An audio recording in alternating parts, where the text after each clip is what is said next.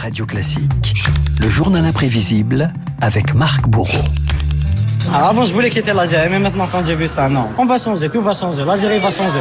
Va un futur meilleur. Marc, on commémore aujourd'hui les, les 60 ans des accords d'Évian, un terme à 8 ans de guerre en Algérie qui allait mener à l'indépendance. 60 ans après, où en est le pays? Portrait, eh bien, ce matin de l'Algérie partagé entre l'émancipation, la paralysie et les douleurs de l'histoire. Et on commence par cette image, Renault. Des rues bondées, des slogans, des pancartes, des chants. L'image date d'il y a maintenant trois ans, 22 février 2019, le début du Irak, le mouvement en arabe. Des milliers, voire des millions de jeunes battent le pavé pour réclamer le changement. Pour moi, c'est la première fois que je sors dans la rue. Et euh, pour ma famille, on est tous d'accord, on est tous pour que ce système dégage. On n'est pas des gens qui veulent casser, ou bien on veut juste une réforme de fond, qu'on entende les jeunes, qu'on arrive à écrire une nouvelle constitution, qu'on arrive à avoir un nouveau paysage politique. Dans la rue, en nombre, des Algériens de moins de 25 ans, la moitié de la population du pays aujourd'hui, frappée par 30% de chômage et qui n'a connu qu'un seul président, Abdelaziz Bouteflika. La baisse. Par rapport aux on est beaucoup mieux. Ben, ça se voit. Bouteflika, président d'un pays paralysé après son AVC en 2013 et qui s'apprêtait, après 20 ans de règne, à briguer un cinquième mandat. Un mandat de trop pour celui qui a traversé l'histoire politique de l'Algérie. Les années Ben Bella, Boumedienne, les années de plomb. Bouteflika, chef de clan, symbole du clientélisme de la corruption au plus haut sommet de l'État.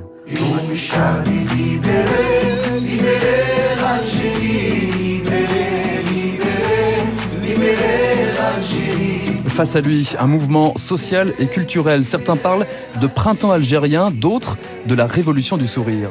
Débranchez-le s'il vous plaît. Monsieur, une panne d'électricité, on vous soupçonnera pas. On témoigne, ces canulars téléphoniques, Renaud, vous vous en souvenez peut-être, les manifestants avaient, avaient pris d'assaut le standard de l'hôpital de Genève où Bouteflika Oui. était en soins intensifs. On a livré quatre pizzas au huitième étage, mais ça n'a pas été réglé. C'est pas mal celle-là. Et là, ils ont commandé une cinquième pizza. Et ils doivent payer les quatre pizzas, sinon il n'y aura pas de cinquième pizza. C'est aussi simple que ça.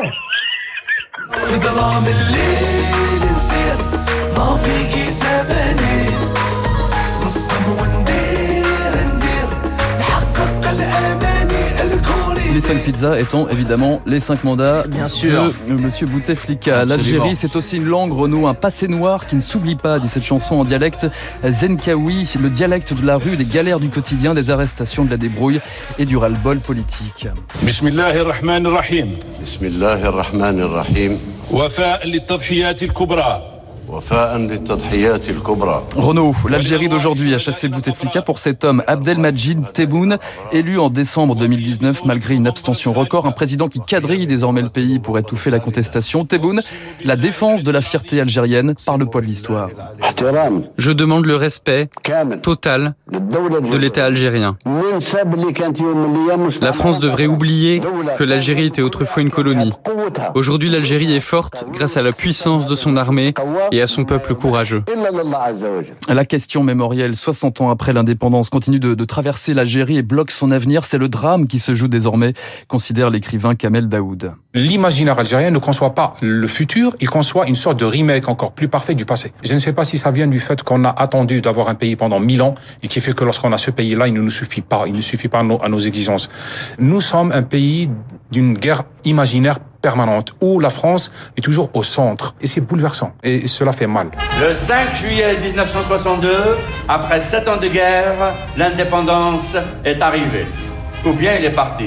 Je me souviens plus. L'Algérie partagée entre le drame et la légèreté. Félag, Ouais. évidemment, lui utilise l'humour pour soigner les blessures. À part poser des pièges pour attraper des oiseaux, nager dans des mares, courir derrière des poules pour faire notre éducation sexuelle.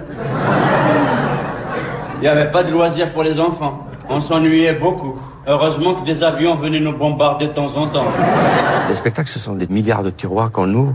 On n'a pas le droit de les ouvrir d'habitude. Parfois, ça fait très mal. Ça ouvre les tiroirs de spectateurs aussi et ça le libère. Ils se sont soulagés par le rire euh, catharsique.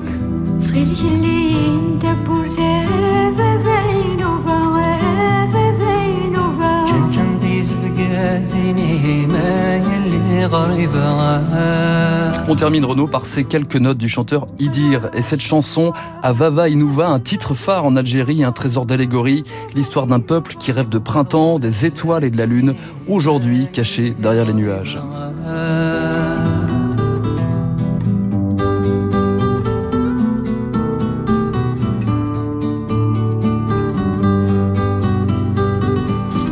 L'Algérie de 2022, l'Algérie 60 ans après les accords d'Évian, le journal imprévisible de Marc Bourreau. Tiens, je vous conseille de lire de Félag Le Dernier Chameau. C'est un petit livre qui est absolument extraordinaire et qui raconte l'Algérie d'avant, l'Algérie française et puis l'Algérie d'aujourd'hui avec l'humour, l'émotion et la sensibilité de, de Félag. Merci beaucoup Marc, Marc Bourreau pour le journal imprévisible. Dans un instant, nous allons retrouver le camarade David Barou et là on va changer totalement de sujet. Figurez-vous qu'il a décidé ce matin de nous parler de barbecue.